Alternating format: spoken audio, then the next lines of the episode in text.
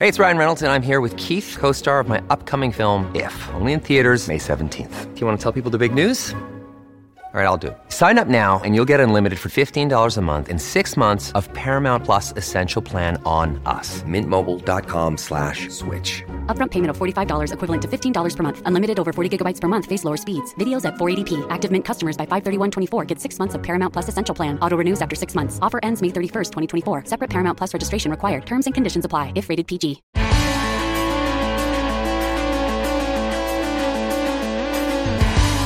Pod Next. Pod Next. Fala galera, vamos aí pro episódio 148 do Pod Next. Tô eu aqui, JP, chorando chocolate. Salve, ouvinte, salve, JP. Aqui é Gustavo Rebelo e eu queria dizer que assim, eu sou um cara da paz. Tá bom, sempre melhor assim. Exato. Beleza, galera. Semana Santa, mas a gente tem que trazer assuntos aqui que incomodam e nos incomodam principalmente há um bom tempo. Bora pro programa, Gustavo. Bora pro programa, JP. No Podnext dessa semana, nossos hosts contam a história dos fuzis mais populares do mundo e fazem um panorama do mercado de vendas de armamentos global. Já que no final das contas, no campo político, nada acontece, crianças continuam morrendo, feijoada. Demais destaques vêm do Paraná por conta de escândalos de corrupção. Não consigo acreditar numa coisa dessas. O Toad Geek aparece para falar um pouco sobre a situação da computação quântica. Sequência de filmes confirmada? Descubra no bizarro da semana. Enquanto que no meio ambiente tem uma atualização do plano ambicioso da União Europeia para o clima. Tudo isso além, é claro, do obituário, da agenda da semana e da dica cultural. Assinantes do Podnext Confidencial ainda terão acesso a dados quanto à aprovação da OTAN. O Homem Laranja aparece no follow-up. O Good Vibes vem de Boston e tem uma história de pescador no Bizarro Extra. Mas essa é verdade. É sim, senhor. E aí, bora pro programa?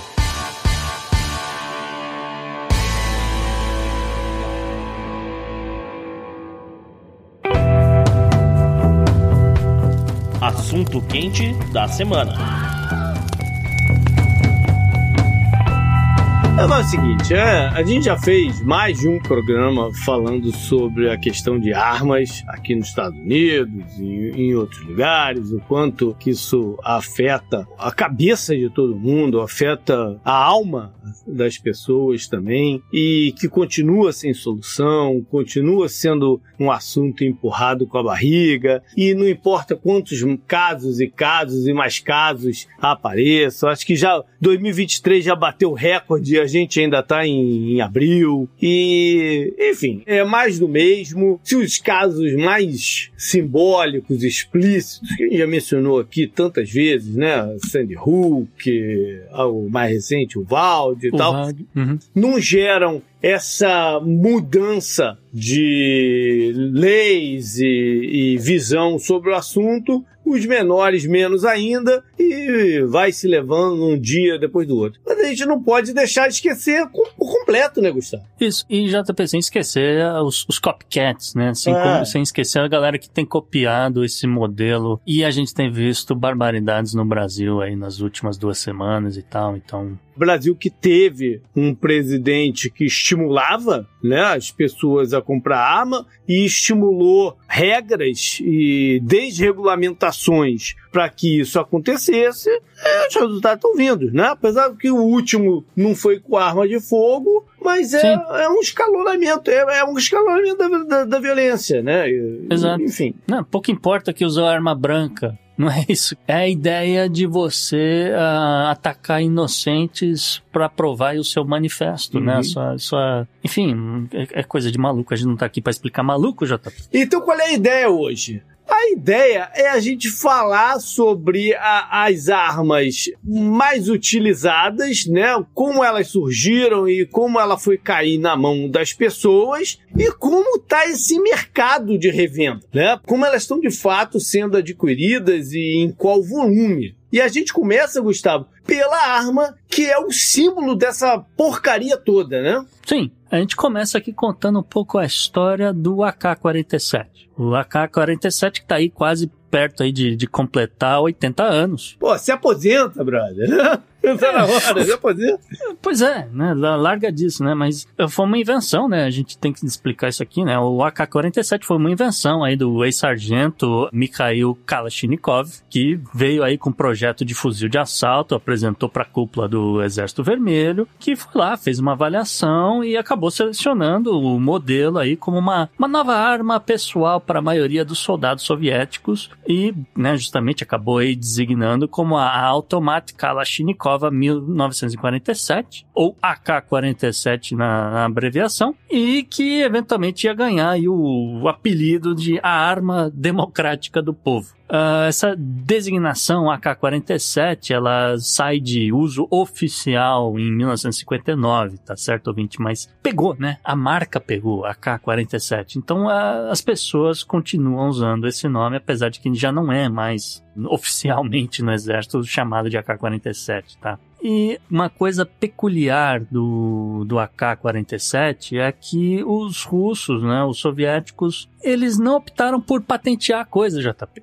Né? Eles, eles fizeram uma coisa meio software livre de, é. de você deixar os projetos, o, o, plano, etc., todo de como é que seria fabricado esses rifles. A fim o quê? A fim de aumentar o número mesmo de armas? Não, eles, eles não viram necessidade de proteger a patente. Entendi. Porque era deles e, assim, a, a ideia era que realmente fosse uma, uma coisa, um instrumento popular, entendeu? Uma, um conceito deles lá, cara. Né? Então, assim, não tem por que você proteger e vender. Uhum. E também, assim, com, com uma ideia de que você ia compartilhar o projeto com seus aliados. Então, pensando assim no bloco soviético, a Rússia vai usar este modelo aqui assim assado. Pode ser que ela desenvolva algumas coisas, né, uns aprimoramentos com o passar do tempo, mas a gente vai ter aqui o nosso. Agora, se a, sei lá, um, uma outra, um outro país do bloco resolver desenvolver uma, uma coisa diferente para ir para outro lado, não tem problema. Tá aqui, olha, isso aqui é o básico, façam aí os, os seus aprimoramentos, entendeu? Era mais ou menos essa ideia, uhum. né? Então, é, aí o, outros países do bloco vão, vão para um lado, a China vai pegar e vai fazer uma outra coisa e assim por diante.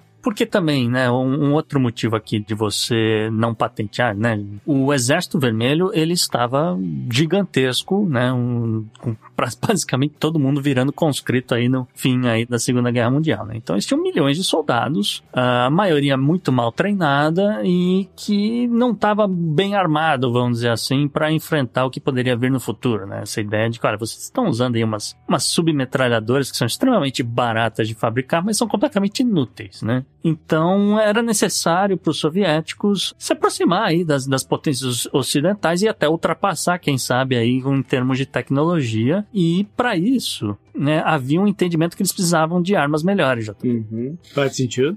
E assim eles decidiram, ah, então vamos fazer aqui uma arma com cartucho de potência intermediária, né, tem que ser barato de produzir, pra gente, pô, tem, tem, são milhões de soldados, a gente precisa de milhões de armas, né? E, assim, né, o nível de pontaria nunca vai ser bom, vamos dizer assim. É, por mais que você treine a maioria das pessoas, a maioria dos conscritos, etc, vai... Ganha no volume, ganha no volume. Você tende a ganhar mais no volume do que tendo um cara sniper bom pra caramba, né? É mais fácil você treinar um cara do que milhões. O exército russo tem a história de alguns snipers sinistros, né? Mas é que percentualmente é uma minoria. Tem até a história de uma mulher que foi uma baita Sim. sniper justamente na guerra contra. Ah, não, na guerra contra a Finlândia era um finlandês que era um, o que ficou famoso. O terror dos russos. É, né, é. Mas na segunda, é, mas na segunda guerra mundial teve uma mulher que era pô, o bicho solto para tirar. Mas assim, o ponto é que é, você treinar um cara para ele ser bom é mais fácil do que milhões. Né? Uhum. Né? Ah, os milhões você ganha no volume. Então, enfim, foi um desses motivos deles terem optado aí pelo AK-47, que disparando aí cartucho soviético de 762, né? E, enfim, né? Aquela coisa, dessa ideia de que, olha, a gente tá produzindo aqui um, um negócio extremamente barato. O rifle, na época, tinha alcance aí de até 300 metros. Curiosamente, a mira telescópica dele era para mais, uh, até mais, viu, JP? Era para 800 metros, eventualmente uh, foi evoluindo até chegar em, em, em mil metros. Mas também, de novo, com essa ideia de que, olha, você tem um negócio aqui que você pode usar para outras finalidades, Uhum. né? Então, carrega o equipamento só de uma vez, né? Aquela coisa. E, enfim, né? A nova arma poderia aí disparar né, balas com uma eficiência em, em modo totalmente automático e raramente sofrendo algum tipo de paralisação, né? Uhum. Ela era extremamente fácil de, de desmontar e fazer aí manutenção. Esse Ah. foi um dos motivos de popularização dela também. Sim, né? Sim, a sim. condução dela e, e a administração. sim, porque você podia, por exemplo, ah, tenho que pular na lama, ah, sujou, ah, tá enferrujando, o que que eu faço, não sei o que. Não, você desmonta, limpa e é como se ela Uhum. tivesse nova. Se precisasse repor uma peça, era extremamente barato também, então é, é, é isso, né? Ca- Um armamento de guerra extremamente barato, extremamente fácil de manter e assim por diante. O design vai passar por ah, umas melhorias em 1951, depois em 1959, ah, inclusive em 59 ah, ela oficialmente passa a se chamar AKM, né, Automatic Kalashnikov moderniza... modernizado. Enfim, o, o AKM, ele não é nada diferente, assim, do, do AK-47 clássico, em termos de você olhando ali, vai falar, Uhum. não dá pra diferenciar praticamente, mas ele é melhor, né? Ele é aprimorado, aquela coisa, etc, né? É um armamento que foi utilizado em diversas ocasiões. A que chama mais atenção foi justamente na, na Guerra do Vietnã, né? Uhum. Os, os AK-47 utilizados por Vietcongs, né? no, no Exército do Povo, contra os americanos, mas tem uma, uma peculiaridade, né? Que é como a gente falou, cada país ali do bloco soviético fazia as suas adaptações, né? No, no caso do Vietnã era uma, uma basicamente uma cópia da, do chamado tipo 56, né? É a, a, a versão chinesa aprimorada do Uhum. AK-47. E, e, foi- e a versão popular da, do rifle. E uma outra parada que ajudou muito a popularizar o nome, né, e o visual dela foi foi usado em muito filme, né? Ah, sim. Por ser simbólico, né? Quando tinha que mostrar um, um rifle no, no filme, quase sempre era K-47, que você batia o olho e sabia o que, que era aquilo, né? Então, Uhum. isso ajudou demais na popularização dela. E como não tem patente, JP, como você não tem que pagar royalties pra ninguém, Uhum. então qualquer um, qualquer lugar no mundo pode fabricar esse troço. Inclusive, quem? Estados Unidos. Pensei que você ia falar, inclusive, a galera agora com as impressoras 3D. Ah, e uma outra pegada. É. A gente não vai entrar nos, nos Ghost Gun da vida hoje, mas assim, desde 2015, o AK-47 é fabricado e vendido nos Estados Unidos, inclusive aqui na Flórida, inclusive por um, um, um sujeito chamado Roger Stone, JP. Olha. Não sei se você já ouviu falar desse cara. Já, já. Bom, tem um outro fuzil que esse sim é mais popular entre os americanos de guerra mesmo, né? Qual é a história dele? Isso, o JP tá falando do AR-15, né? Um AR-15 que foi um, um fuzil aí que ah, foi pela primeira vez aí visto, né? E desenvolvido na década de 50 e com a finalidade de uso civil, JP. Né? o fuzil AR-15 ele recebe esse nome por causa do fabricante, né, a Armalite. E assim, independente se é chamado de Armalite Rifle ou, me- ou mesmo de American Rifle, né, a Armalite acabou vendendo esse projeto para outro fabricante de armas de fogo, né, a Colt, em 1959. Ou seja, não é um projeto aberto, né? Não- é um projeto que existia patente, estava protegido, etc, etc.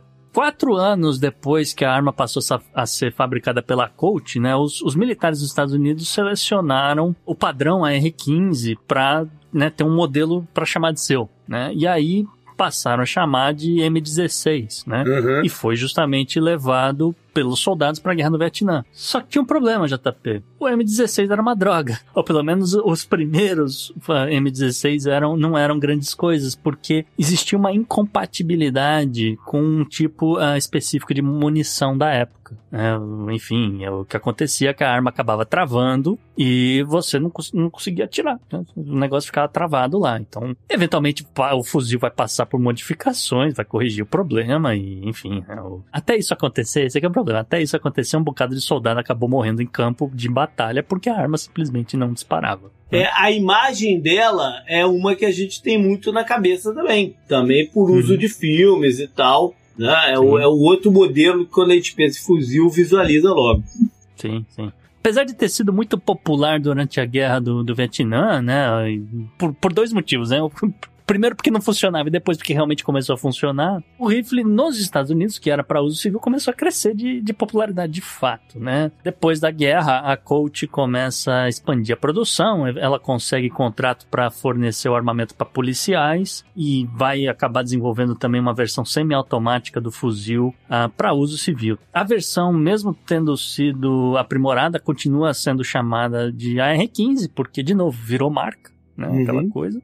E aí também é bom explicar, né, o que é uma arma semiautomática, né? A ideia é que você atira, você aperta o gatilho, ela vai disparar uma bala e ela vai colocar uma outra bala ali no, no pente, né? Na, na câmera com cartucho e vai ficar no aguardo de você apertar o gatilho mais uma vez, tá certo? Não é um negócio que você segura o gatilho e blá blá blá blá, blá é, né? exatamente, que aí seria uma arma automática de fato, né? Isso aí seria de fato armamento de guerra, etc, etc. Mas a gente vai falar mais sobre a lei mais para frente. Também bom dizer, né, que as, as patentes do AR-15 elas expiraram na década de 50 uhum. e aí outros fabricantes começaram a produzir suas próprias versões do rifle, né, o que é inclusive uma coisa meio que da cultura do, dos Estados Unidos, né, o, o AR-15 é meio que chamado de o Lego das armas, né, porque você consegue personalizar da, maneira que você quiser, né, então não estou dizendo que é uma coisa lúdica, né? Muito pelo contrário, estou dizendo que você consegue adaptar o rifle com diversos acessórios uh, que você mesmo pode montar, etc. Ah, enfim, né? É de fácil manuseio também. Exatamente, é de fácil manuseio. Ele tem esse mesmo princípio dos soviéticos de, ah, era um, um, rifle que tinha que ser muito barato de fabricar, etc, etc. Mas aí, JP, aconteceu algumas coisas nos Estados Unidos na década de 90 em 1994, né, nasceu aí uma lei federal que uh, recebeu apoio bipartidário no Congresso e acabou sendo sancionada pelo então presidente Bill Clinton, uhum. que proibia a fabricação, transferência e posse de pelo menos 118 modelos diferentes de armas de fogo e de pentes de, com capacidade superior a 10 cartuchos. Enfim, a, é, é, a ideia era que você não estaria mais vendendo essas, esses fuzis semiautomáticos nos Estados Unidos. Só que a lei já nascia com uma cláusula que abriu uma brecha gigantesca. Uhum. Que é a ideia que se você tivesse, você fosse dono de um fuzil que foi fabricado antes de 1994, e ela fosse, sei lá, automática ou coisa do tipo, ela continuaria sendo uma arma totalmente legal, uhum. né? Dentro da lei. Então, sei lá, seu avô que voltou da guerra deixou para você esse troço, ele é seu né?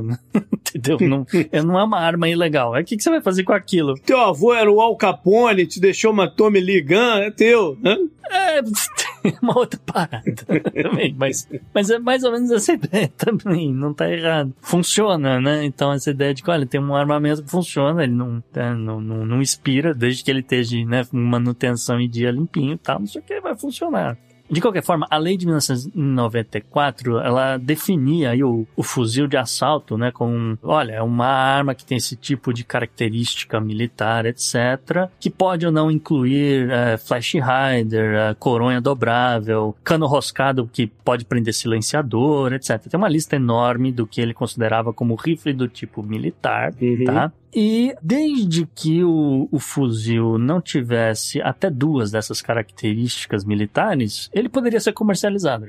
Né? Ah, bom, tirando o fato de que ele, ele só poderia ser semiautomático, não poderia ser automático, né? que passou a ser de uso do exército. Enfim, né? era, era mais ou menos essa situação até 2004. E aí, o que, que aconteceu em 2004? Em 2004, né, apareceu um, um, presidente novo na parada, um cara chamado George W. Bush. Gente boa, né? Bonzinho ele, tá sempre aí bêbado falando as coisas engraçadinhas, né? Isso. E tinha um vice que governava mais do que ele, é. né? E os Estados Unidos tinham passado por uma grande mudança cultural, né? mudou o status quo da população, chamado 11 de setembro. Sim. E aí, o cara achou por bem alimentar aí o sentimento patriótico com o American Rifle, né? Com um, um rifle que é a cara dos Estados Unidos e achou por bem retirar a lei de 94, né? E aí teve uma explosão da venda de fuzis AR-15 nos Estados Unidos e de seus acessórios, uhum. obviamente. Né? Fazer um panorama do mercado de AR-15 nos Estados Unidos, hoje você tem pelo menos 500 empresas que fabricam ou o fuzil AR-15 ou acessórios para o rifle. É, a gente sabe também que dos 434 milhões de armas de fogo em posse civil nos Estados Unidos, pelo menos 20 milhões delas são fuzis AR-15. É aquele negócio, né? É, é a liberdade de, de você ter arma, de você comprar, de você proteger. Tudo isso entra em debate, né? Mas entra-se em debate também uma questão de, de lógica, né? Você usar uma bazuca para matar uma barata, né? Você precisa ter um R15? Né, para se defender, uhum. tudo isso acaba entrando nessa confusão proposital que é Sim. a discussão sobre armas, para justamente deixar o mais confuso e o mais polêmico possível para se não movimentar a coisa. É, ah, mas o cara que é caçador no Wisconsin, ele tem um uso responsável, porque ele guarda no cofre, que isso, que aquilo, etc o cara pode ser a exceção da regra, ao mesmo tempo que você tem uma pessoa que conseguiu uma licença para comprar armas, né, oficialmente pelo estado, por exemplo, do Tennessee. Essa pessoa acabou desenvolvendo algum tipo de problema de transtorno na cabeça dela e, cara, ela continua com aquele negócio na mão, ela consegue comprar armamento e consegue fazer uma, um massacre, como aconteceu em Nashville. Uhum. Né? Isso é posterior a, a, obter a licença. Você só precisa obter uma licença uma vez na vida, né? depois você só vai renovar, paga lá uma taxinha ínfima. E não tem mais verificação nenhuma na renovação. Não tem mais é. verificação, você vai lá, compra, etc. Ah, mas ela tem um, um negócio assim assado, então ela tem que provar, ela não poderia ter arma, etc. Cara, legal, só que não há ninguém para fazer essa verificação, que ela tem um transtorno mental, que ela não poderia estar comprando a arma ali na loja que ela entrou para comprar o um negócio. Uhum. Se entrou, não comprou online, né? Que é, que é o outro detalhe, né? Que ela escondia as armas dentro do, do quarto dela, né? Aquela, aquela coisa toda, a família não sabia. Enfim, eu não vou entrar nessa discussão mais, porque isso aí a gente já deixou nossa indignação aqui falando. É, e cada caso é um caso. Todos eles têm um, uma característica diferente de falar, ah, mas aqui ia ser difícil de. Né? E aí por aí vai. Uhum. Porque o problema não é o, o, o sujeito em si. O problema é, é justamente o, o conjunto da Essa obra. Essa lei que falha pra cacete. É o conjunto né? da obra, né? E a gente vai a gente ainda vai trazer, ainda tem algumas informações aqui com relação ao mercado que a gente olha pros números e fala, é, realmente é muito difícil você ter alguém que vai bater no peito e vai falar, aqui ó, um projeto de lei que vai acabar com esse negócio, vamos todo mundo votar porque é isso que vai acontecer. Porque não vai, porque é, é, é muita gente, muito voto, muito dinheiro. Mas a gente chega lá, JP. Uhum. Vamos falar um pouquinho de mercado internacional de comércio de armas. Vamos lá. Assim, tem pelo menos aí 20 anos de campanha da Anistia Internacional e diversas ONGs parceiras nessa luta pelo controle de armas. E realmente, na Assembleia da ONU votou ali pela adoção do chamado Tratado de Comércio de Armas em abril de 2013. O tratado começou a vigorar no ano seguinte, mas assim, é um tratado que estabelece proibição de transferência internacional entre estados de armas, munições e itens relacionados, etc, etc, que você sabe que o comprador vai utilizar para cometer ou facilitar genocídios, uhum. crimes contra a humanidade, né? Aquela coisa toda, né? Ele não impede que os Estados Unidos, por exemplo, venda armas para, sei lá, para Nigéria. Ele não impede. Não, exatamente. Né? Mas é um projeto de lei que tem sofrido aí de graves violações, né? Porque a gente sabe quem respeita ou não direitos humanos, direitos humanitários, assim por diante, né? Existe ali um compromisso na hora de você assinar o negócio, mas na hora de vender ninguém tá nem aí. Então, uhum. por exemplo, tem alguns levantamentos feitos pelo Stockholm International Peace Research Institute, né? O CIPRI, e também pelo Small Arms Survey e pelo Uppsala Conflict Data Program. Né? Tem um bocado de dados aqui, né? Então vamos lá. Segundo o CIPRI, o valor total do comércio global de armas em 2017 era de pelo menos 95 bilhões de dólares ao ano. Esse número já subiu um bocado. Não tenha dúvida disso, né? passou de 100 bilhões. As 100 maiores empresas de armas faturaram cerca de 400 bilhões de dólares em vendas em 2017, também uhum. subiu esse número. Os Estados Unidos são de longe o maior exportador mundial de armas uhum. e a Arábia Saudita o principal destinatário dessas armas dos Estados Unidos, respondendo aí por 22% de todas as exportações de armas dos Estados Unidos, tá? Considerável, um percentual considerável. É, então, né, de cada cinco armas, uma vai para a Arábia Saudita. Uhum. Os cinco maiores exportadores de armas dos últimos acho que dá pra gente falar dos últimos 10 anos, né? Foram aí os Estados Unidos, a Rússia, a França, a Alemanha e a China. É. Juntos, esses países respondem aí por 75% das exportações globais de armas. E aí, como a gente falou aqui, só pra fazer um. meio que fazer um panorama do Uhum. mercado, né? Vamos dizer assim, né? Como a gente falou, Estados Unidos, maior destino de armas Arábia Saudita, né? Uma em cada cinco armas vai pra lá. Seguido, e aí é bem menor o número, mas seguido de Austrália e Emirados Árabes, com mais ou menos 7% cada um, tá? A, a Rússia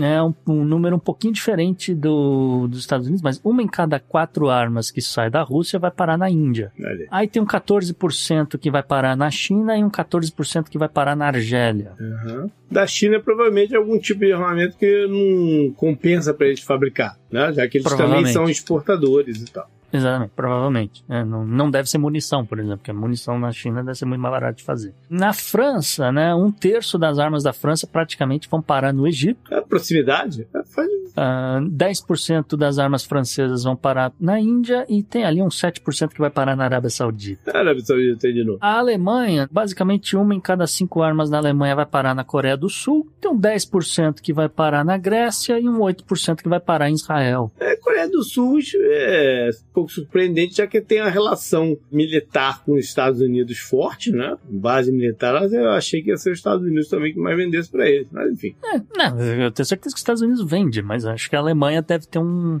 preço melhor, entendeu? Alguma coisa mais assim. A China, né? O principal destino de armas da China é o Paquistão, né? E 37% do- do- dos armamentos chineses vão parar no Paquistão. Provavelmente porque também é uma forma da China testar esses armamentos.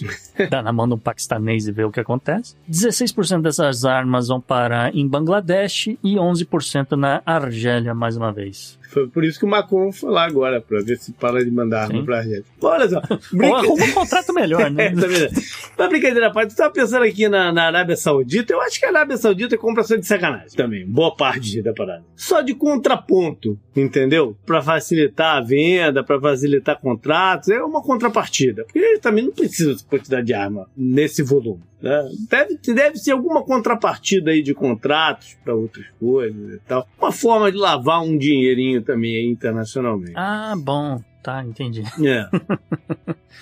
Mas fa- faz parte Faz da parte. diplomacia, né? Dessa Sem geopolítica. que aí entra aquele negócio da ONU. A gente sabe que essas exportações não vão ficar exatamente nesses lugares. Né? Isso é Ah, uma com outra certeza. coisa. Porque aí Sim. você tem um mercado paralelo de armas pelo mundo inteiro Uhum. que vai parar na mão de um Boko Haram, de, né, do tráfico do, do Rio de Janeiro, que vai parar para todo lado, na Colômbia. Sim. E os caras sabem disso, né? Sabem, Sabem. disso. Claro, né? É que é, a gente não tem números porque é muito difícil da gente mensurar esse mercado paralelo. Como que ele gira, né? Exato. Mas que ele gira, ele gira. Porque se ele não, se ele não girasse, os russos não tinham pedido lá o senhor das armas de troca da jogadora de, de basquete, né? Isso.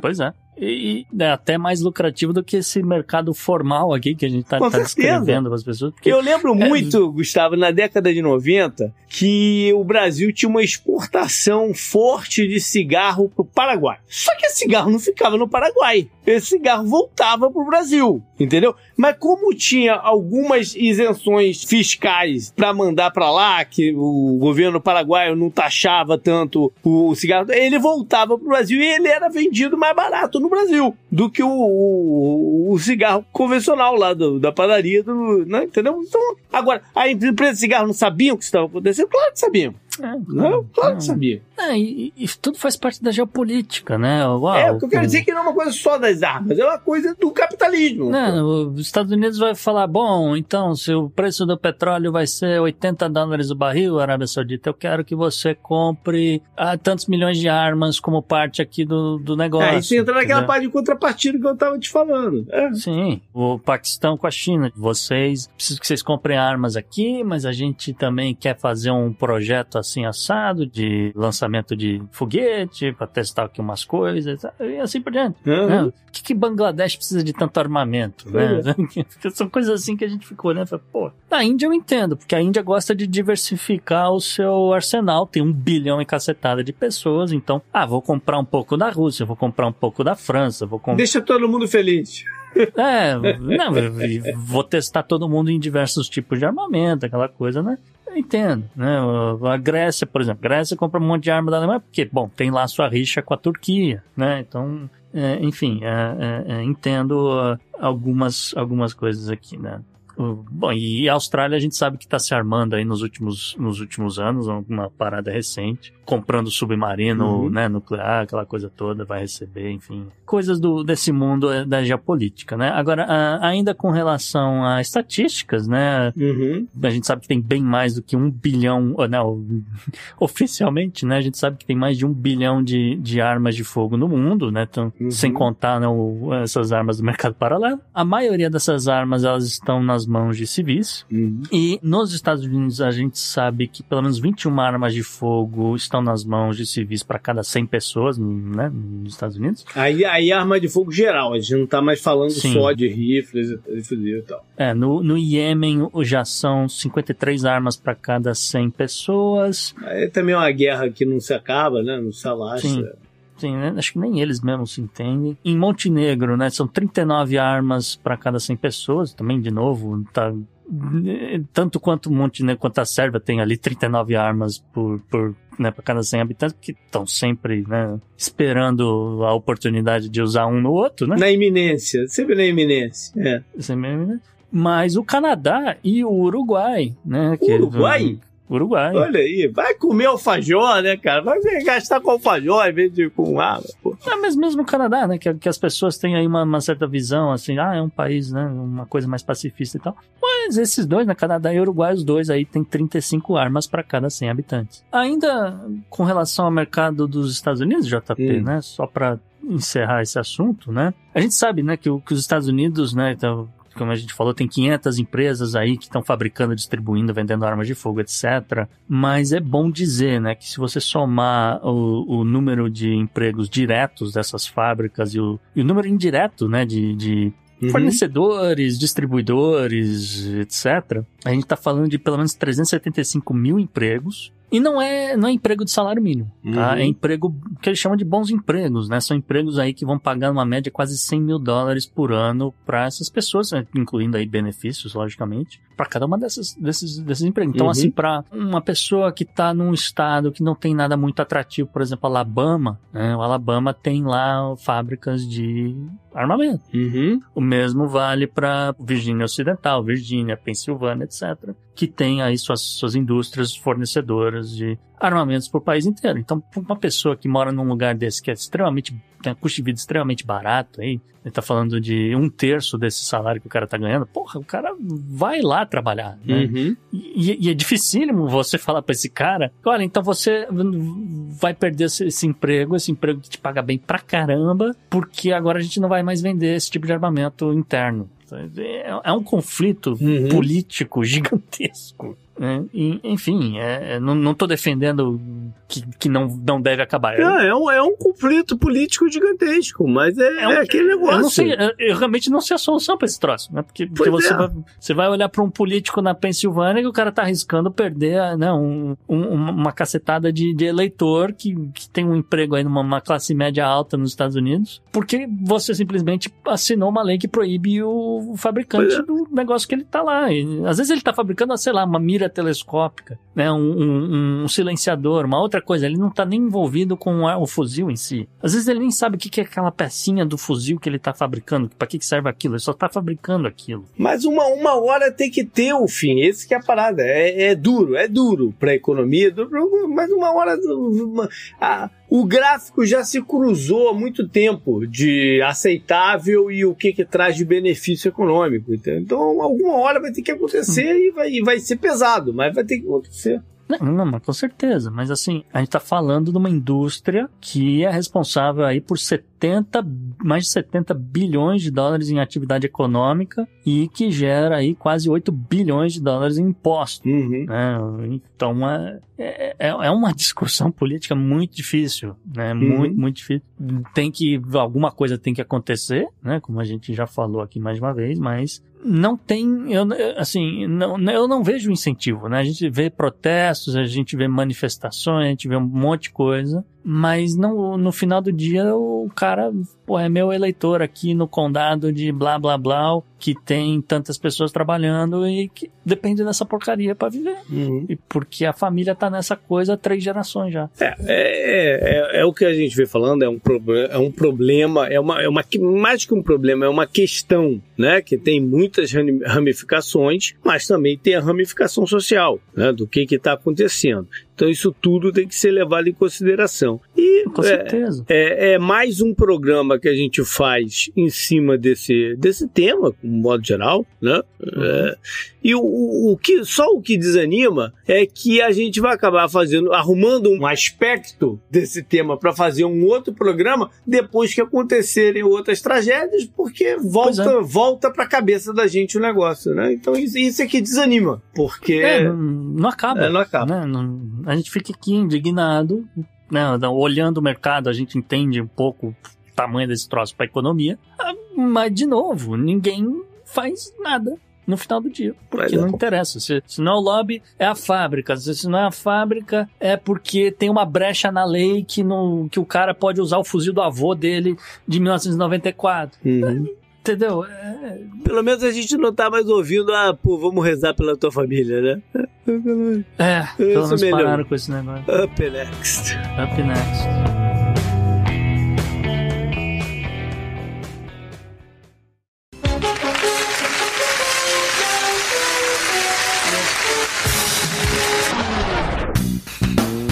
Personagem da semana vem do Brasil. Isso, já tá pela notícia enviada por um grande ouvinte do Podnext, o Fernando Russell. Não conheço. É, é, documentos, olha só que interessante, documentos revelados na newsletter uh, do jornalista Leandro Demore, que já esteve aqui no Podnext. Sim, né? sim. E mostram aí como uh, Jorge Hard Filho, né, junto de ex-funcionários da Petrobras, João Carlos Gobo e João Carlos Vink, eles exerceram aí a chamada pirataria industrial né, também conhecido como obtiveram informações privilegiadas. Ah, e... tá, nesse sentido, sim, tá, entendi. Isso, uhum. e, e da, a partir daí obtiveram lucro. Uhum. Jorge Hardt é pai da juíza Gabriela Hardt, JP. Ah, agora eu tava, eu tava achando que o nome tava me soando familiar. É, e sabe o que, que, é? Uma coincidência, porque é. a Gabriela ela, ela, é suplente do senador Sérgio Moro sim. do União Brasil. Sim. Eu não sei, eu sei que você tá assim, eu sei, eu sei que você tá numa fase da vida que já tá dobrando o cabo, né? Aquela coisa.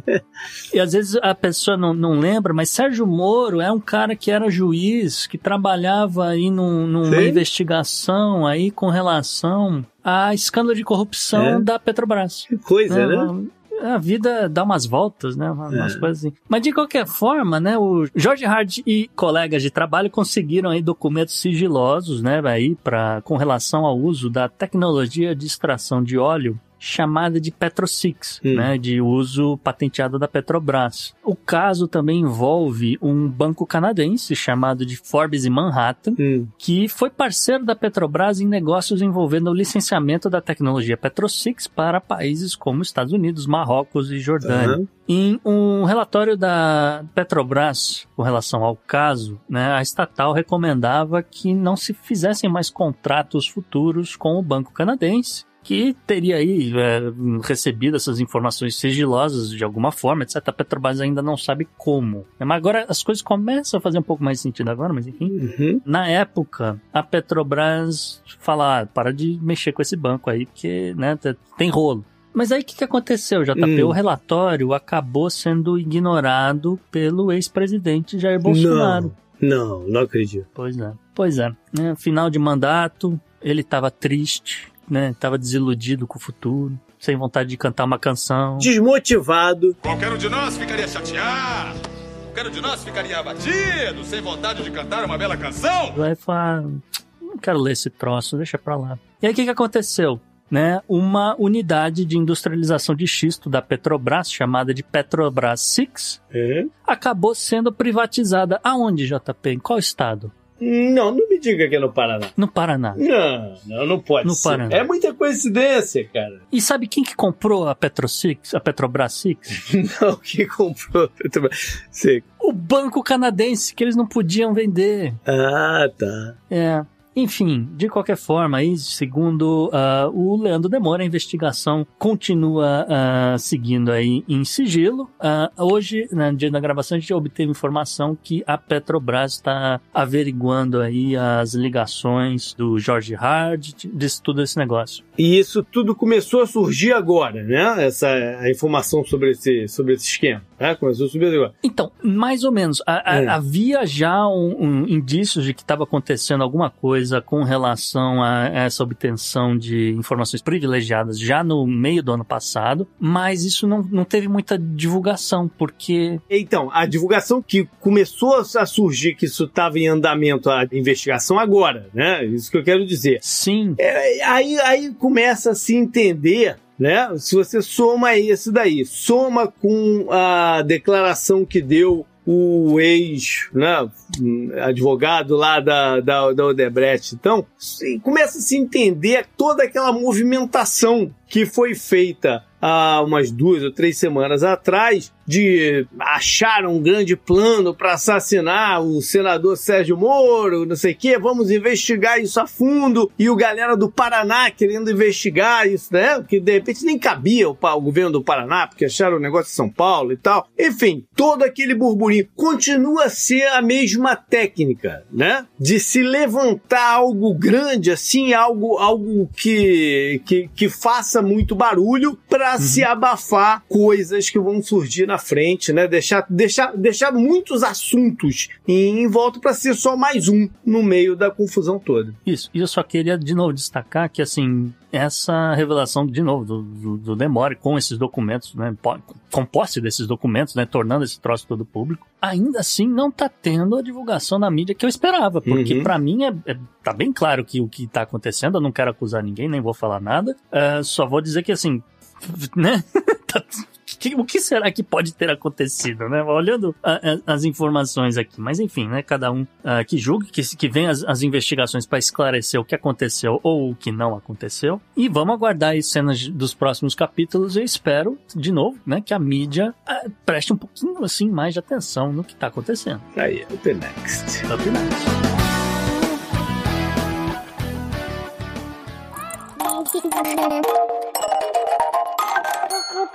Tecnologia ela não é substitutiva, ela é complementar ao nosso modo de Quando vida. Quando você pensa em tecnologia, o que, que vem na sua cabeça? Tecnologia, grandes empresas de tecnologia. E na coluna da semana, né, a gente traz mais uma vez o Toad, né, o Toad Geek, né, ele vai falar um pouquinho aí sobre computação quântica e outras coisinhas a mais, mas eu vou aproveitar aqui, JP, esse espacinho, para explicar aqui dois acontecimentos aí nas últimas semanas, né, a primeira é que Beatriz Reis conseguiu um contrato para escrever um livro. Olha! É, fechou um contrato com uma editora, então ela está sem tempo, ela pediu desculpas, mas ela vai uh, tirar um sabático do Podnext, ela volta depois que o livro tiver concluído, tá certo? Beleza. Aí, sabe o que, que aconteceu? A estrela. É. Eu falo que colunista do Podnext cai para cima. a estrela me mandou uma mensagem que ela tá no finalizando o MBA dela e ela está em vias de se tornar cidadã alemã. Olha aí. Então ela me mandou uma mensagem que ela precisa estudar alemão, porque ela precisa passar na prova, aquela coisa toda. Então também tirou um sabático aqui do Podnext. Mas, ah, como eu falei, as duas vão voltar e os ouvintes não precisam se preocupar porque a gente já está em contato com outras outras colunistas, a ciência delas vai continuar sendo delas e vai ter mais gente falando de política de Brasil e de outros lugares aqui também, viu, Jota? Beleza. Nesse meio tempo, fala, Toad. E aí, beleza? Bom, hoje eu tô aqui para falar um pouco sobre computação quântica. Então, primeiramente, vamos aliar nossos chakras, mentalizar uma boa pauta. Sacanagem. brincadeira, brincadeira. Bom, para quem não é da área, acho que a melhor forma que eu consigo explicar a computação quântica é imaginar os famosos bits, né, os zeros e uns da computação tradicional. Então, para os nossos computadores atuais, tudo se resume a dois valores, zero e um, né? Então tem o ligado, desligado, on, off, input, output, enfim, uh, apenas um desses valores por vez. E eu acho que é aí que vem a mágica da computação quântica, porque ela não usa bits, ela usa o que a gente chama de qubits, que são coisas que podem assumir valores de zero, de um ou ambos os valores ao mesmo tempo. É como se um artista tivesse acostumado a usar uma paleta de cores que só tivesse, sei lá, preto e branco. E ele descobre que ele pode passar a utilizar uma paleta de cores que tem trocentas cores diferentes, com vários gradientes entre uma cor e outra e tal. Enfim, é essa capacidade de lidar com mais de uma informação ao mesmo tempo que torna a computação quântica tão poderosa e tão promissora, porque ela pode resolver de fato problemas que seriam impossíveis para um computador tradicional. E, por exemplo, encontrar uma solução muito mais eficiente para um problema matemático super complexo ou realizar simulações bem precisas em áreas como a medicina, engenharia, computação. E aqui na parte da computação tem um problema enorme para resolver, mas eu já volto nesse assunto. Vamos falar sobre a atualidade. Onde a gente está em relação aos computadores quânticos? Já dá para ter o meu computador que vai rodar Crysis no máximo de qualidade gráfica e tal, tal, tal? não, ainda não. A gente ainda está um pouco longe de, de ver essa, essa realidade né, de computadores quânticos sendo utilizados para computadores pessoais. Apesar de existirem vários avanços nessa área, a computação quântica ela ainda está em seus estágios iniciais e ainda existem vários desafios para serem enfrentados, como por exemplo a necessidade de desenvolver melhores algoritmos de correção de erros, por exemplo, ou principalmente a falta de capacidade para desenvolver esse tipo de computador em larga escala. É, a parte física mesmo, de construir os computadores é mega complexo e manter esses computadores funcionando também é super complexo. Bom, existem alguns players principais aí nesse campo de computação quântica, que hoje em dia são a IBM, o Google, Microsoft. Existem também umas outras startups que elas estão tentando desenvolver novas tecnologias e novas soluções para computação quântica, mas eu diria que principalmente IBM, Google e Microsoft são as empresas que estão aí com os maiores investimentos e principalmente melhores resultados nessa área. E, bom, eu queria lembrar aqui que uh, quem tá aí na casa dos 40 anos, que é assim super novo, ok? Tá na flor da idade ainda. Uh, bom, a gente viu esse mundo mudar radicalmente, foi relativamente rápido até. Foi um processo de tentativa e erro, melhorias tanto nos componentes eletrônicos, transformando eles cada vez menores e tal. E até a parte de, de, de código, né, de, dos algoritmos que esses computadores rodavam, foi melhorando, melhorando, melhorando, quando, conforme foi meio que exponencial, assim. Então, a minha expectativa é que eu diria que daqui uns 10 anos a gente vai começar a sentir o avanço da, da computação quântica na nossa vida diretamente. E, e, como sempre, isso significa um monte de coisa legal, né? A gente pode esperar um monte de coisa legal vindo desse mundo e várias possibilidades de viver num futuro mais interessante. Só que isso também traz outros riscos, cara. E, bom, é, são riscos que, que eles são inerentes a esse tipo de mudança de paradigma, né? Então, se você cair na mão de alguém que quer fazer coisas nefastas, a galera vai fazer. Por exemplo, voltando aqui à parte do, do assunto do problema enorme que precisa ser resolvido e é urgente. Você sabia que existem vários hackers no mundo que eles são especializados em coletar e armazenar documentos que vazam em falhas de segurança, mesmo os documentos dos quais eles não têm o menor acesso hoje em dia. Então imagina que teve uma falha de segurança, vazou vários documentos. Esses caras eles são especializados em guardar essa informação, mesmo que eles não, não consigam utilizar para nada hoje em dia. Tipo, eles não fazem ideia do que, do que existe nesses documentos, porque eles estão criptografados, eles estão seguros, e seguros com o que há de mais moderno e mais resistente em termos de criptografia hoje em dia. Mesmo se você utilizar, sei lá, força bruta para tentar, com os nossos computadores atuais, né? Você utilizar força bruta para tentar achar a, a senha, para tentar acessar esses documentos, uh, seria, em alguns casos, seria necessário, tipo, milênios, sim, literalmente milênios, para tentar quebrar essa criptografia e acessar os documentos. Por que raios essas pessoas estão armazenando esse monte de dado? Pois é, o que é difícil para um computador atual, ele vai se tornar extremamente fácil no futuro. Esse monte de informação pessoal, informação financeira, segredos de Estado, eles são protegidos por esses algoritmos, só que esses algoritmos vão se dissolver na mão de um computador quântico bem estruturado. Sim, eu disse segredos de Estado. E, e, é por essas e outras que países como os Estados Unidos estão se mexendo. Ah, os Estados Unidos tem a CISA, né, que é uma agência governamental responsável por proteger a infraestrutura cibernética e segurança nacional. E eles já estão começando a pesquisar várias maneiras de tentar proteger esses sistemas e proteger esses dados, né, da, da, dessa iminente vulnerabilidade. Então, a iniciativa de criptografia pós-quântica do CISA está tentando abordar essa preocupação e tentar garantir que, sei lá, essas tecnologias de criptografias atuais e as futuras é, elas sejam seguras, seguras mesmo no futuro. E porque, assim, a gente está diante desse, desses avanços de computação quântica e esse é um risco imenso que eles não podem simplesmente ficar de, de braços cruzados, sem agir, sem fazer nada. Eles precisam tentar proteger esse tipo de coisa. E esses, essa agência, esses cientistas estão trabalhando em colaboração com agências governamentais de outros países, uh, agentes da indústria e até mesmo galera da, da comunidade de pesquisa para tentar desenvolver esse tipo de proteções. Tava uh, lendo alguns papers sobre isso e conversando com algumas pessoas que trabalham nessa área e tem algumas ideias super malucas que envolvem conceitos matemáticos mesmo de multidimensões né? E, e, sei lá, imagina 3D tem três pontos de informação, eles estão pensando em criar criptografias que trabalham com milhares de, de pontos desses, não é só ah, o, o 3D, 4D, é milhares, milhares de dimensões e para tentar deixar esse algoritmo mais difícil possível. E, e, se você tiver interesse sobre esse assunto e quiser conhecer mais a respeito desses papers, desse tipo de pesquisa, me procura, eu compartilho com você algumas, alguns artigos interessantes que eu tô lendo. Eu acho que é isso. Como sempre, em todas as redes eu sou o arroba ToadGeek, então me procura lá que a gente continua essa conversa, beleza? Abraço! Muita cocaína foi perdida. Eu preciso que você vá pegar. Não, não, não, não come isso, não come isso. Vamos ver o tipo de efeito que isso tem nele.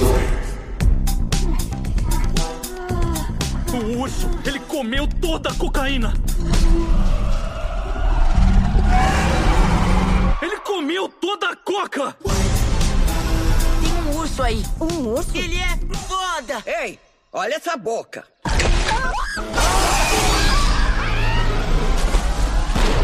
Fica calmo, ursos não sobem em árvores. É claro que eles sobem.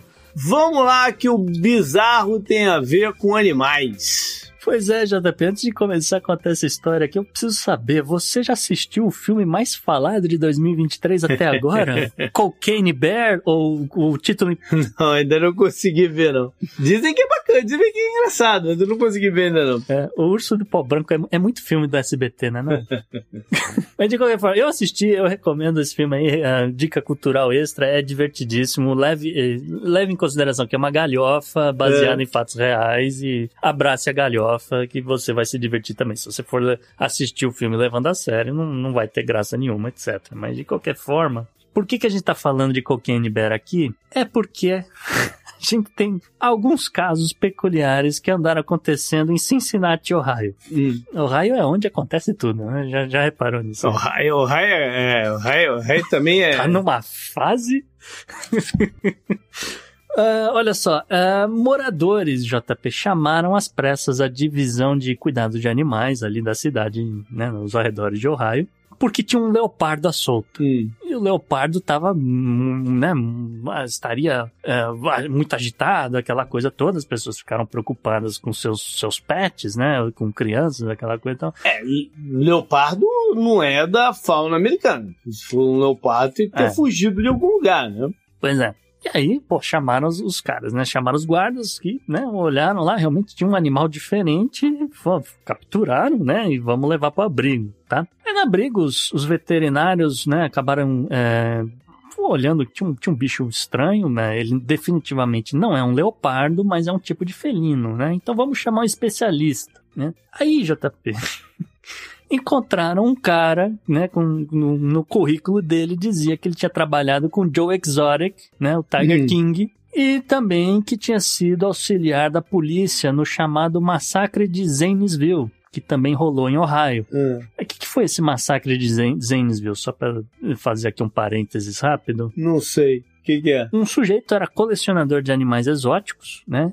E ele tinha ali seus uh, eh, 30 hectares né, de, de, terra onde ele cuidava desses bichos. vamos dizer, um zoológico privado. Nossa. E eis que, belo dia, o cara morreu, sei lá, Sim. infartou, uhum. né? Morreu e 55 desses animais escaparam. E ah, naquela coisa, a polícia não é treinada para capturar bicho, claro. né? Mas no, no, desespero, quando tem um leão na sua porta de casa, você liga pro 91. e nessa coisa, a polícia chegou lá e matou 18 tigres de bengala, 17 leões, 6 ursos negros, eh, pretos, uh, três pumas, uh, dois ursos pardos, dois lobos e um macaco babuíno. Uh, seis animais que meio que sobreviveram ao massacre e ainda acabaram levados para o zoológico de Columbus, tá certo? Mas Uhum. enfim, esse cara foi lá trabalhar aí na identificação dos bichos, porque tava rolando esse negócio lá no, em Ohio de novo, né? Uhum. De qualquer forma, o especialista foi lá, olhou o animal, falou: Cara, eu acho que é um serval, né? Um serval é um tipo de gato selvagem do subsaara africano. Mas para confirmar mesmo, a galera precisava fazer um teste de DNA. A galera lá da- do, do abrigo falou: tá bom, vamos fazer um DNA. Não vai ser a primeira vez que a gente faz um DNA, né? Uhum. É, depois eu explico por quê. Foram lá, fizeram DNA e confirmaram que realmente o, o animal era um serval. Mas o serval, JP, acabou testando positivo para o quê? Cocaína. Não. Cocaína. O gato brother. tava doidão? O gato tava doidão de cocaína. Cara, olha só, se vacilar o gato, o serval, né? Uhum. Era do zoológico do cara lá, tava escondido até hoje, escapou do massacre, tava escondido até hoje e, sa- e apareceu porque resolveu fazer uma, fe- uma festa. Pois é, a polícia de Ohio não sabe como a cocaína acabou sendo ingerida pelo serval. Mas como eu falei, não é o primeiro caso, né, de que precisaram fazer um teste de DNA, né? Porque no ano passado, 2022, JP, não tem um ano desse outro caso. A turma do controle de, de animais ali foi surpreendida, né? Eles, eles acabaram aprendendo um macaco capuchinho. É, botaram vídeo na, na TV do, do tal do macaco tal, não sei o quê. E aí um, um veterinário, né? Um cara, um, um, vamos dizer assim, um entusiasta de animais, né? foi lá olhar, né? O macaquinho, né? Não sei o quê. Foi lá, olhou e falou, cara, tem algo muito, muito estranho no comportamento desse bicho. Eu acho que a gente devia fazer um teste de DNA aí pra narcóticos, pra saber se ele não ingeriu alguma coisa, JP. E aí o macaquinho testou positivo. Mas, mas na mesma região de Cincinnati? Na mesma região ah, de então Cincinnati, tem alguém, brother. tem alguém zoando. Tem alguém zoando aí, cara. Deve ser Mas não galera. era. Mas não era cocaína dessa vez. Ah, tá. Ah. É, o macaquinho testou positivo pra metanfetamina. O macaco roubou aí de alguém, cara. O macaco. é- Pois é, enfim, né? O, o macaquinho acabou aí fazendo um rehab, vamos dizer assim, no, no, no zoológico de Cincinnati mesmo. né? Tá- hoje ele tá seguro ali no local tal. Inclusive vão levar o, o Serval aí também pro zoológico de O Cincinnati. Zoológico de Cincinnati foi onde. Lembra que mataram aquele gorila lá porque uma criança caiu na. na- Ah, é verdade. Foi, foi no Zoológico Eu de falo, Cincinnati. Coisas acontecem em Ohio, bicho. É, Putz, foi, foi, foi lá nesse zoológico aí. Eu acho que tu tem razão. Tem sim. uns 5, 6 anos, talvez, não sei. O, o dono do, do macaco babuíno acabou sendo indiciado aí, acusado de crueldades com o animal, porque de alguma forma, né, o bicho teve acesso a metanfetamina. Agora, ninguém sabe quem é o dono do serval e nem como ele conseguiu essa cocaína. Mas assim, né, fica aí a, a dica aí pros produtores de, de Cocaine Bear, que Fácil. falaram que vão continuar explorando o tema aí com outros bichos, né? Então, quem sabe a gente não vai ver. Já vai ver a parte doida. É, Cocaine Serval versus Metamonkey. É, Up next. Up next.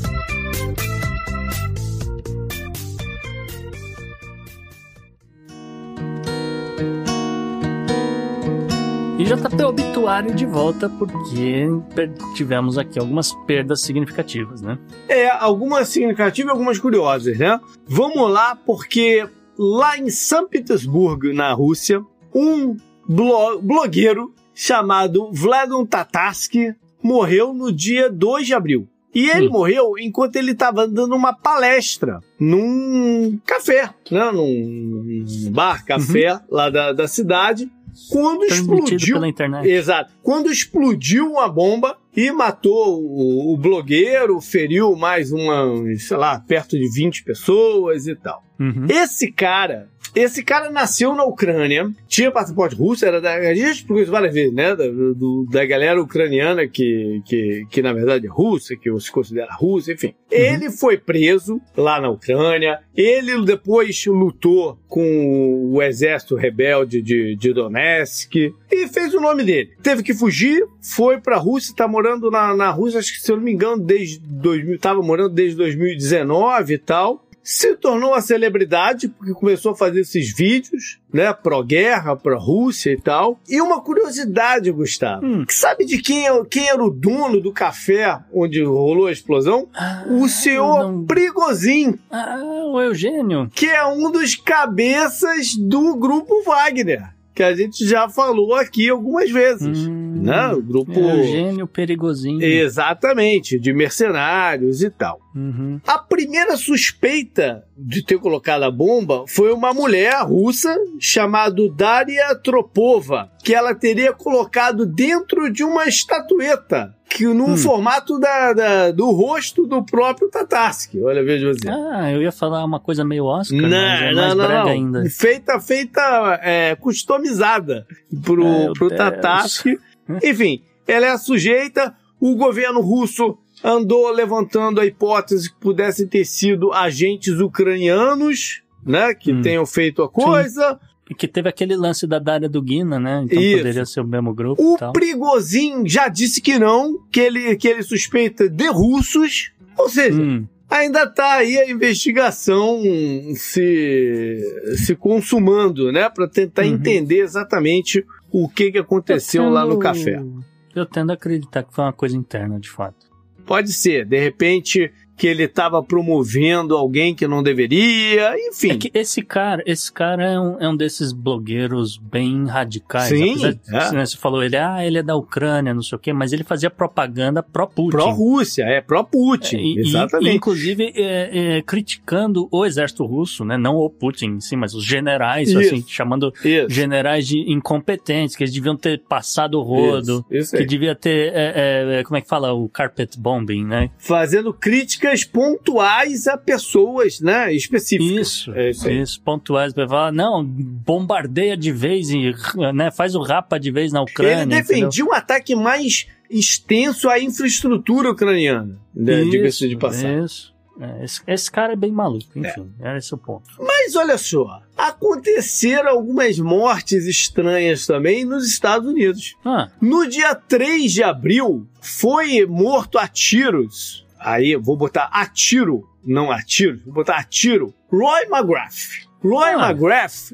era um fugitivo da lista do FBI. Hum. Ele foi chefe de staff do governador de Maryland, o Hogan, Sim. há um tempo atrás. E aí rolou um escândalo financeiro. E ele foi é, acusado né, de, de, de, vários crimes financeiros, com falsificação de wire transfer, enfim, um, um tremendo, hum. um tremendo de, de, de, esquema. Ele foge, e ele é fugitivo desde então. Hum. O FBI chegou no rastro dele no, ah. no, no, dia 3. E aí fizeram aquelas perseguições e tal, não sei o quê, e ele morreu o FBI tentou emplacar a história que ele se matou de dentro do carro. O quê? É, mas ainda Estou tá, chocado. ainda tá, ainda tá um, um, um, e foi lá no Tennessee que encontraram ele. Ah, no Tennessee. É, então, o F, você está me dizendo que o FBI realizou uma queima de arquivo de um cara Pode que ser. era é, ligado, provavelmente ligado à campanha do, do governador, né? Porque geralmente o cara que é ligado à campanha vira chefe de staff, né? Porque é, com, de confiança, aquela coisa. Estou chocado. Pois é. Teve um outro caso. No dia 4, na, na madrugada de 3 para 4, mais ou menos, foi morto a facadas Bob Lee, aos 40 anos. Quem é Bob Lee? Bob Lee era um empresário, ele é criador, ele, ele trabalhou no, no na parte técnica, ele é, ele, ele é de tech. Ele trabalhou na parte técnica do Square, que é uma empresa aqui de cartão de crédito, ah, né? É de transações. Uhum. E aí depois ele sai e é um dos fundadores do Cash App, que é um app ah. muito usado para transferência pessoal de dinheiro, né? Sim, tipo um. É, é, é, é não, não o Zé, o Zé né? deu, uma, deu uma esvaziada no Cash App, né? Mas, mas antes do é. Zé, o Cash App era muito usado por jovens. Ainda tem gente que né? É, mas é, o uso dele é, é, foi, já foi bem popular. Mas é mais relacionado, é, é menos business to business, mais pessoas para pessoas. É, né? ele, ele, é mais parecido com. Ele não é o Pix, ele é mais parecido com o PicPay. É, talvez, exato. Talvez. Se ainda existir PicPay, eu não sei essa altura como é que tá. Mas esse cara não tava mais trabalhando com Cash App. Sabe com o que, que ele estava trabalhando, o, o Gustavo? Ah, se você falar criptomoeda, eu vou ficar chocado. Exatamente. Ele estava Ah, trabalhando numa firma de crypto payments. ah, meu Deus. Morreu a facadas em São Francisco. São Francisco. Por fim, esse daí não é, não tem nada a ver com os outros que a gente falou, mas vale aqui como registro, morreu o alemão Klaus Telber. E no dia 1 de, de, de abril, em decorrência de uma doença, ainda não, não, não, não, não- não muito divulgado o que, que foi, mas foi uma coisa meio súbita também. Esse cara, ele era um, ele era um designer e, e criador de board games. A galera dos Ah. board games, é, é, é, esse cara era uma figura ah, forte nesse, nesse mercado. Ele foi o criador de um dos jogos mais populares que tem aí, que é o Catan. Ih, Catan é problema. É, é. Ele é, o, Casamentos já acabaram por causa de Catan. ele é o criador do Catan. Faleceu aí nessa semana. Up next. coitado. Up next.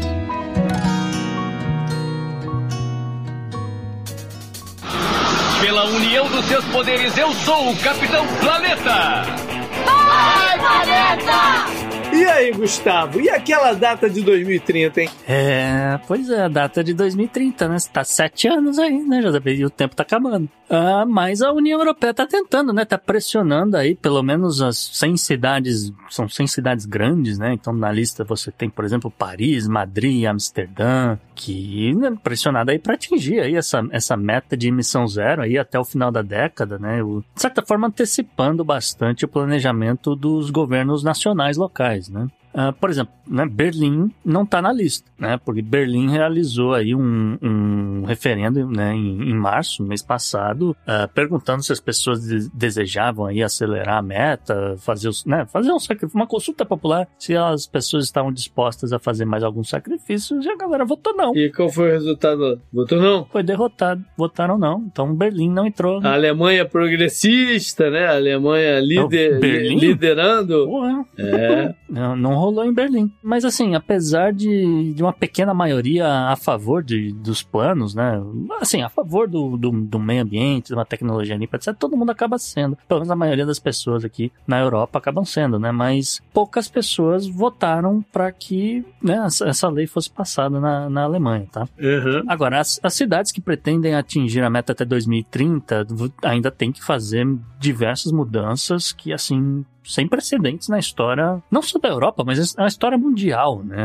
Porque afeta aí como os, as pessoas se locomovem, como elas vivem, ah, como elas comem, como elas dormem e assim por diante, né? Em setores como, por exemplo, transporte e construção, as tecnologias existem, né? A gente sabe disso, mas o caminho é muito mais complicado para indústrias, né? E também para agricultura, claro. Porque não adianta, né, é a tal da coisa, não adianta se você tem ali na, nos arredores uma cidade que vai, vai ficar dependente de, de- da tecnologia poluente, etc., porque você precisa de um trator a diesel, né? Aquela coisa toda. De qualquer forma, né? Ativistas e cientistas destacaram que a mudança para as emissões ah, zero até 2030, realmente aí né, você vai ter benefícios, né? Você vai limpar o ar, ah, as ruas vão ficar muito mais seguras, os, os edifícios vão ficar mais confortáveis de se habitar e assim por diante. Mas para atingir essa meta, né, até 2030, né, aí é que o- a coisa começa a complicar, né? E, e, ah, um, né, só um detalhe, né? Por que, que as pessoas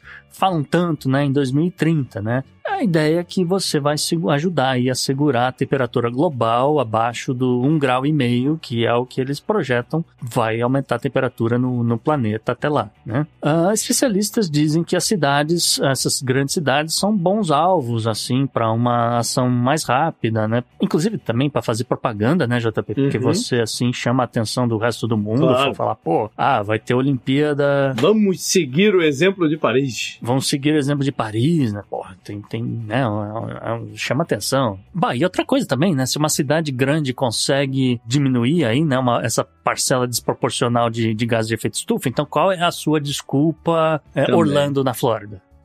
Entendeu? Que, que é muito menor, né? Aquela coisa. E assim por diante, né? Então é, é- Enfim, apenas, vamos dizer assim, né? Apenas 10 regiões urbanas na Europa seriam responsáveis por 7,5% dessas emissões totais de CO2 no, no continente europeu, segundo levantamentos de 2022, tá? As 100 cidades que foram aí selecionadas são responsáveis por 20% dessas emissões.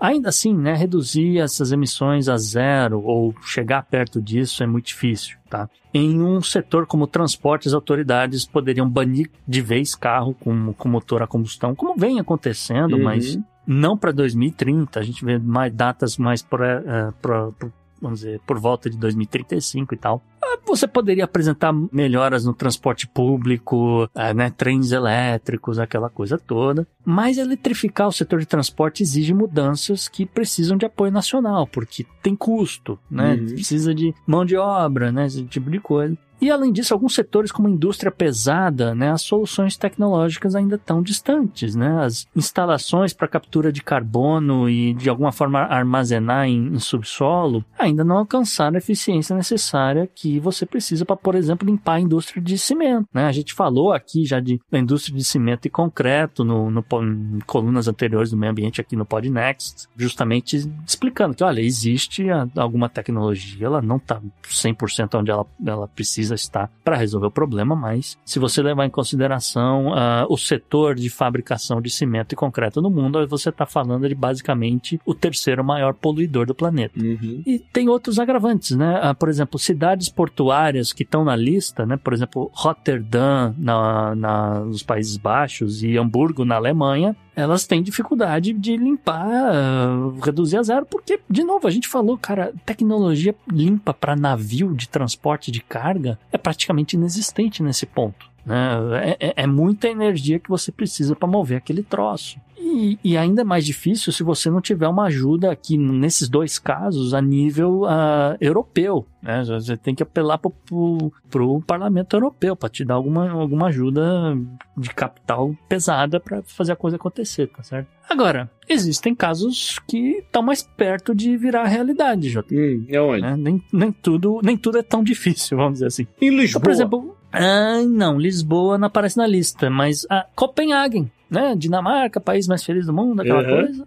A Dinamarca começou a chegar perto de atingir aí a neutralidade climática em 2012 Tá. e a cidade espera reduzir as emissões em pelo menos 82% até 2025. Tá bom. Ah, da onde eles né, vão estão ali no chegando no 100%, né, aquela coisa. Segundo autoridades dinamarquesas, as emissões de transporte foram mais difíceis de realmente se tornarem limpas e um plano aí para capturar carbono de uma usina de, né, um gera eletricidade a partir de, né, de resíduos, ela não vai ser concluída até 2030. Eles já avisaram. Não, Vai acontecer, mas 2030 tá difícil, né? Ainda assim, né, que se Copenhagen chegar ali no, nesses 82%, se ela ultrapassar esses 82% nos próximos anos, ela já vai ter feito aí a parte dela, de- mesmo assim para servir de exemplo ah, Uhum. de que, olha, é possível você ter uma cidade limpa, né? Bacana. Já é alguma coisa. Bacana. Up next. Up next.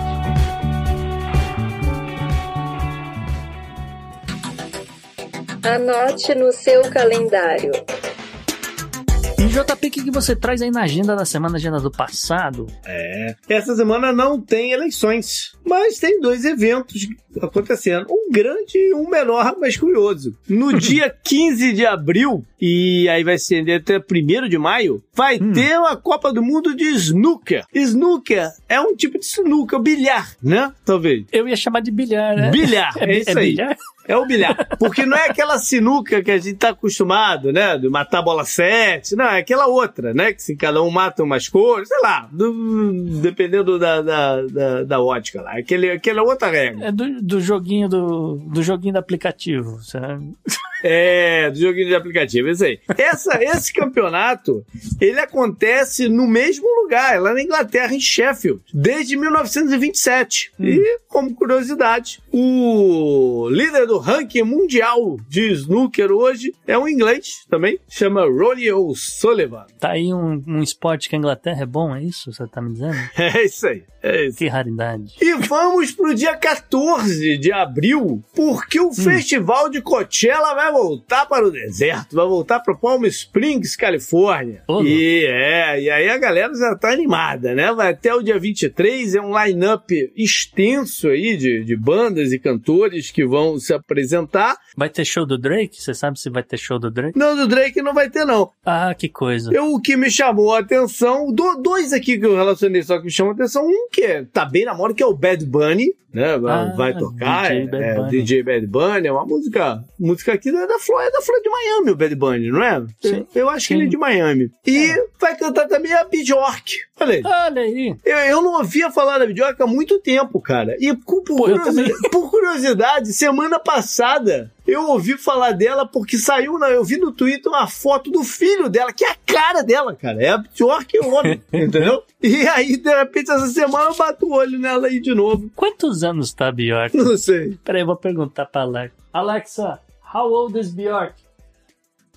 Bjork tá com ci- 57 anos, JP. Achei que era mais velha. Tá bom, tá bom. Teve filho novo, porque o, novo, o filho dela já, já, já- já é um jovem, é adulto. É, já. tá. achei que era mais velha. Vamos lá para a parte histórica, então. Dia 10 de abril de 86. Aonde você estava, Gustavo, quando passou o cometa Halley pela, pelo ponto mais próximo da Terra aí da sua, na sua viagem? 86, brother. Eu, eu, sabe que eu, eu morei já em um monte de lugares, mas em 86 eu ainda acho que eu tava, eu tava morando perto do aeroporto de Congonhas, em São Paulo. Ainda tava lá. Você lembra do teu pai te levar lá pro céu de noite para ver o cometa, não? Hum, Não, Não eu lembra, não tenho né? memória. Enfim. Mas a passagem do cometa Halley foi algo grande assim na mídia. Eu te- Eu tenho uma vaga memória de, de se falar muito, mas eu não. Sabe-se lá por que ele ficou muito na mídia? Porque não é um, não é um, um- um cometa que passa sempre e tal. Ele tem um ciclo grande, se não me engano, 70 anos, alguma coisa assim, que, que ele passa é, ne- nesse ponto. Eu lembro que eu tava lá na fazenda de um tio meu e a gente foi, né, fomos, fomos todos ali para uma área descampada para ver se conseguia ver o cometa. Minha mãe mandou um calor que, tá, que tava vendo, me apontou lá, eu não vi porra nenhuma. Dia 11 de abril de 1970 foi o lançamento do projeto Apollo 13, né? Da, da, da nave que levou os três astronautas que iria fazer mais um pouso na, na Lua. Mas deu ruim. Tom Hanks, quem mais? É, deu ruim, né? E só que é o caso que a, a NASA vende ele assim dessa forma, né? É o caso de fracasso mais bem sucedido da história. Ah, sim. Porque, de fato, né, o, o- a saga para trazer os astronautas vivos né, de volta para a Terra foi um trabalho árduo, né, foi, um, foi um esforço imenso. E tem um filme do Tom Hanks aí, se você quiser ver. Né, Não, mostrando- documentário? Eu achei que foi ele que foi pra lá, JP. Não estraga, não estraga, não, cara. É bacana, vale a pena ver lá o filme, porque. E, e- e lá no, no Kennedy Space Center, né, tem uma, tem uma ala lá dedicada ao Apollo 13 e tal, é bem. É tudo, é tudo bem legal, né? E vou continuar no espaço de certa forma, porque abril 12, 1633 foi quando Galileu Galilei foi acusado pela terceira vez de heresia pela Inquisição da Igreja Católica. E des- das outras duas vezes ele tinha conseguido se safar, né, com as suas ideias e defender, vamos dizer assim, a visão copérnica de que o, não é a Terra o centro do mundo, né? A Terra gira, anda do Sol, aquela história toda. O curioso é que da, da, da última vez, da, da segunda vez, ele se ele foi acusado de é, acreditar na parada. Foi essa acusação.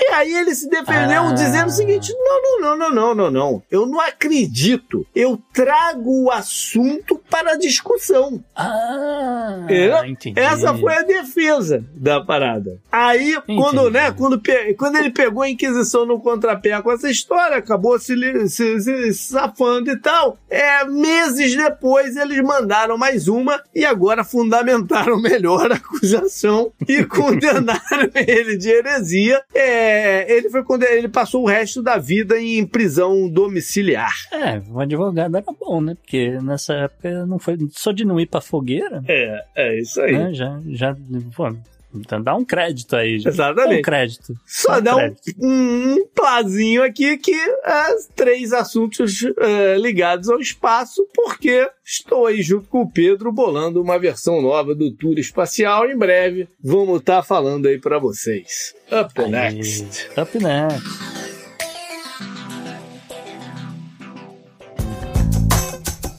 Esse eu recomendo pra você. Gustavo, o que que você tem pra galera essa semana? JP, eu, eu andei vendo alguns filmes aí recentemente, né? Eu, eu gostei bastante do, do Dungeons and Dragons, gostei. Mas ah, não, não era o que eu tinha em mente, mas assim, foi, foi bem legal, bem divertido. Eu recomendo que todo mundo veja. Tá, mas tá estreando no Brasil agora, então não vou falar do filme pra ninguém me encher o saco, porque eu dou spoiler. Eu vou falar de um outro jogo, JP, de um Ah. outro jogo que também virou filme. Pasme você que, olhando os filmes de videogame, ele é o que tá, assim, mais, mais bem cotado na, na crítica, tanto popular quanto dos especialistas. Tron. Não, Tetris. Tetris. Olha aí. Você tem a letra, pelo menos. Passou perto. Mas é verdade, Tetris é um sucesso de crítica e um sucesso de, de, de audiência. E tu fica lá vendo na, na tela vendo cair, cair os blocos? É, é o joguinho do. Mas não é, é, é o, na verdade, o, vou também, então vou fazer a sinopse aqui direito, eu vou dizer que, olha, não é sobre bloquinhos caindo na tela, é, é sobre como a história do jogo que nasceu na Rússia e ganhou o mundo, né, nasceu na Rússia soviética, aquela coisa, e Uhum. ganhou o mundo, etc. Então tem uma história bem bacana, de novo, baseada em fatos reais, e, cara, é, é realmente foi um sucesso de atuação, de roteiro, etc. É, é divertido, né? Apesar de que você fala, pô, Tetris, uma coisa idiota, mas não, não. É um, é um, é um drama, mas é um, é- ele tem um suspense nele também. Você fica tenso o tempo todo, porque. A KGB queria prender o cara pra dizer que aquilo era conspiração contra a mãe russa. É por aí. Olha entendeu? mesmo? É nesse, Caraca, é nesse nível, porque assim, é, o- os caras apostando a vida deles que o Tetris ia dar certo, entendeu? A, a- a Nintendo uh, no meio da parada, então, assim, é. Sabe, em, em termos de, de, de adaptação de videogame, né? É. Vamos dizer assim, né? Contando uma história de videogame, ele é um sucesso realmente. É né, um dramantal, não sei o que. Ele não é uma história que tem personagens de videogame como tem Sonic, né? Que você pode achar que é uma parada de criança. Não. É uma produção da Apple Plus, né? uh, uh, uh, tá disponível aí para quem for assinante. Quem não for assinante, procure nas ah, bibliotecas do mundo. Olha aí, Gustavo, assinei a, a- a Apple Plus essa semana. Aê, mais É. um de nós. É. One of us, one of us. Vou, vou, vou começar a ver umas sériezinhas da, da Apple Plus. Dá uma olhada, dá, vou repetir aqui minhas recomendações, né? Então, Shrinking, já recomendei esse Uhum. ano, Shrinking, é, tá de laço, mas esse é barbada. E agora Tetris, JP, Tá dá uma olhada em Tetris. Tem o Teron Egerton, vocês devem se lembrar aí, sendo Elton John, eh, sendo o protagonista do, do Kingsman. Você sabe que, eu te cortando aí, na- nas casas de apostas existe, existe aposta pra tudo, né? Ele é o mais cotado pra ser o novo Wolverine quando a Marvel lançar ah, os, os filmes X-Men. Interessante. Mas sabe que tem uma participação muito curiosa nesse filme de um, de um ator, um ator russo muito importante para a história da Rússia também, JP. Um cara é, chamado é, Mikhail Gorbachev. Caramba. É, ele interpreta ele mesmo no filme. Por um momento eu achei que você ia falar Mikhail Baryshnikov. Enfim, é esses dois destaques que eu, que eu tenho. É, é, tem outros bons atores, obviamente. Um, como eu falei, um roteiro bem legal, uma história bem diferente para quem não sabe como é que isso aconteceu. E eu acho que tem um pouco a ver aí com essa ideia que a gente falou aqui nesse programa. De novo, aquele tema de JP de patentes, etc. Isso, verdade. Bacana. Galera, foi esse o programa então. Espero que tenham curtido, na medida do possível. E espero que tenham tido uma boa Semana Santa também, muito chocolate, enfim. É, mande pra gente suas críticas, sugestões, né, comentários e tudo mais pelo, por e-mail pro contato arroba opodnex.com, mas também troca uma ideia nas redes sociais, o meu direto no Twitter, o JP underline Miguel, mas também tem o Gustavo, no arroba Gu, underline Rebel, e o Podnext você segue no Twitter, no Instagram, arroba o Podnext, só buscando Podnext você encontrar a gente. E JP, lembrando as pessoas, né, para assinarem lá o Substack, né, Boa. o ospodnext.substack.com, e você não, você pode ter só uma assinatura ah, gratuita, é, que você vai acompanhar mais ou menos as atividades que a gente tem feito, tem colocado lá, ou você pode também optar por assinar o Podnext Confidencial, onde você vai ter acesso, por exemplo, ao nosso grupo no Telegram, você vai ter acesso aos áudios extras que a gente publica toda semana, e você vai ter acesso aqui, JP, ao sorteio. Fala ah, do sorteio pra galera. É, é acesso é, em qualquer tipo de assinatura tem, mas uhum. quem é assinante do Confidencial tem mais do que o dobro de chance, porque dois dos livros que a gente sorteia é só para esse tipo de assinante. Os outros Isso. dois envolve todo mundo. Então, vai lá. Valeu, galera. Um abraço. Até tchau, mais. Tchau.